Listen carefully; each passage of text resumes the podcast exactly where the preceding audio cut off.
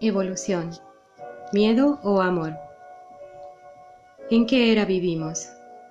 Mejor dicho, ¿en qué campo de conciencia vivimos? ¿Pasado, presente o futuro? ¿Cuál es tu línea de tiempo? ¿En cuál estás vibrando? Si vives bajo la dominación del dios del miedo, vives y vibras en el pasado. Tu conciencia, alguna parte de ella, continúa amarrada a lo que ya pasó. Sí, es muy curioso, pero no tanto si podemos ir más allá.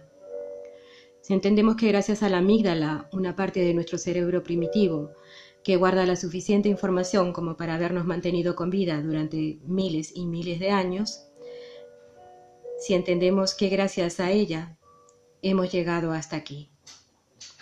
Esto fue lo que aprendió en sus primeras fases de desarrollo esta parte de nuestro cerebro, casi del tamaño de una almendra y hoy tira de nosotros con una bestialidad enorme. ¿Por qué será tan pequeñita? La amígdala cerebral es un conjunto de núcleos de neuronas encargadas del procesamiento y almacenamiento de reacciones emocionales formando parte del cerebro límbico. Allí están alojados todos nuestros mecanismos de supervivencia. Y este enorme almacenamiento es lo que nos está condicionando, vigilancia, paralización y escape o huida produce en nosotros. Se llama miedo.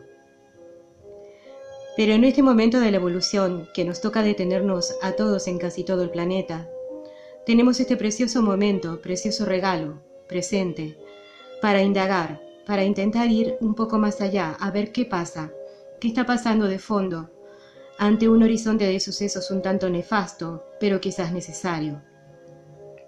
Claro que sí. Nada es casualidad.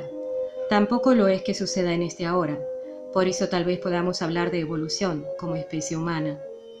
Porque creo que sin duda ya todos hemos tenido suficiente de los horrores de la guerra, de los genocidios en masa, de la persecución y masacre causados por el miedo, el odio, la vanidad, el egoísmo, los celos, miseria y la agresividad que hemos experimentado estos últimos años. Realmente han sido muy contundentes. Como vemos las causas, las motivaciones son emocionales siempre. Lo que nos mueve a actuar proviene de estas profundidades de nuestro cerebro primitivo. El impulso, digamos, luego intervienen más factores, pero el instinto es primario.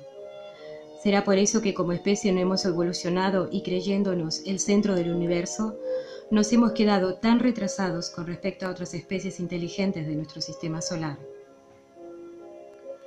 El miedo primitivo se enmascara de culpabilidad justificadora mediante los mecanismos propios de todo proceso de individuación y obtenemos como resultado una experiencia de separación como la que ahora tenemos que vivir cada uno de nosotros confinados con nuestras propias conciencias.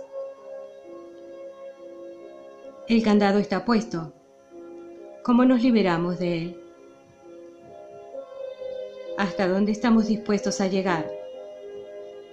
¿De verdad queréis seguir justificando este bochornoso, sórdido y malicioso caldo de cultivo para todo tipo de bacterias, virus y parásitos que pueblan nuestra conciencia?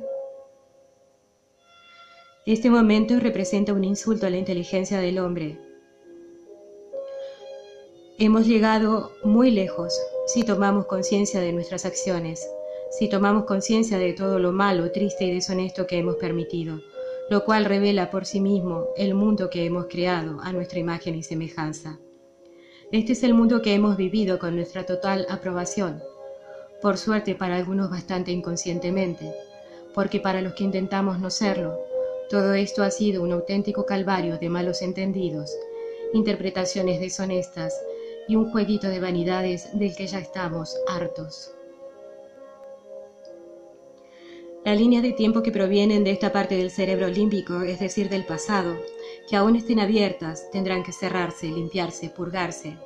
Es decir, tendrán que ser experimentadas, perdonadas y liberadas a su fuente de origen, porque tal vez deseen compartir conmigo que a estas emociones y sus consecuentes manifestaciones ya no las deseamos ni las queremos en nuestro campo de conciencia. Ya no, ni miedo ni culpa en nuestro siguiente estado de evolución. Todo deberá estar resuelto en nuestra propia conciencia. La destrucción no vendrá desde fuera como hemos pensado, para sorpresa de algunos vendrá desde dentro. De todo esto ya se ha hablado y mucho, por eso llegamos a los hechos y aquí estamos. Esperan un juicio que nunca llegará porque lo hacen ellos mismos a sí mismos, desde su propia concepción de la conciencia. ¿Aún te juzgas?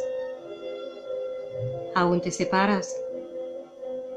¿Aún no sientes el amor? Es lo único que te salvará la vida. También se siente a través del sistema límbico. Nuestro cerebro primitivo también conoce el amor y su cuidado. Tal vez sea hora de volver a él.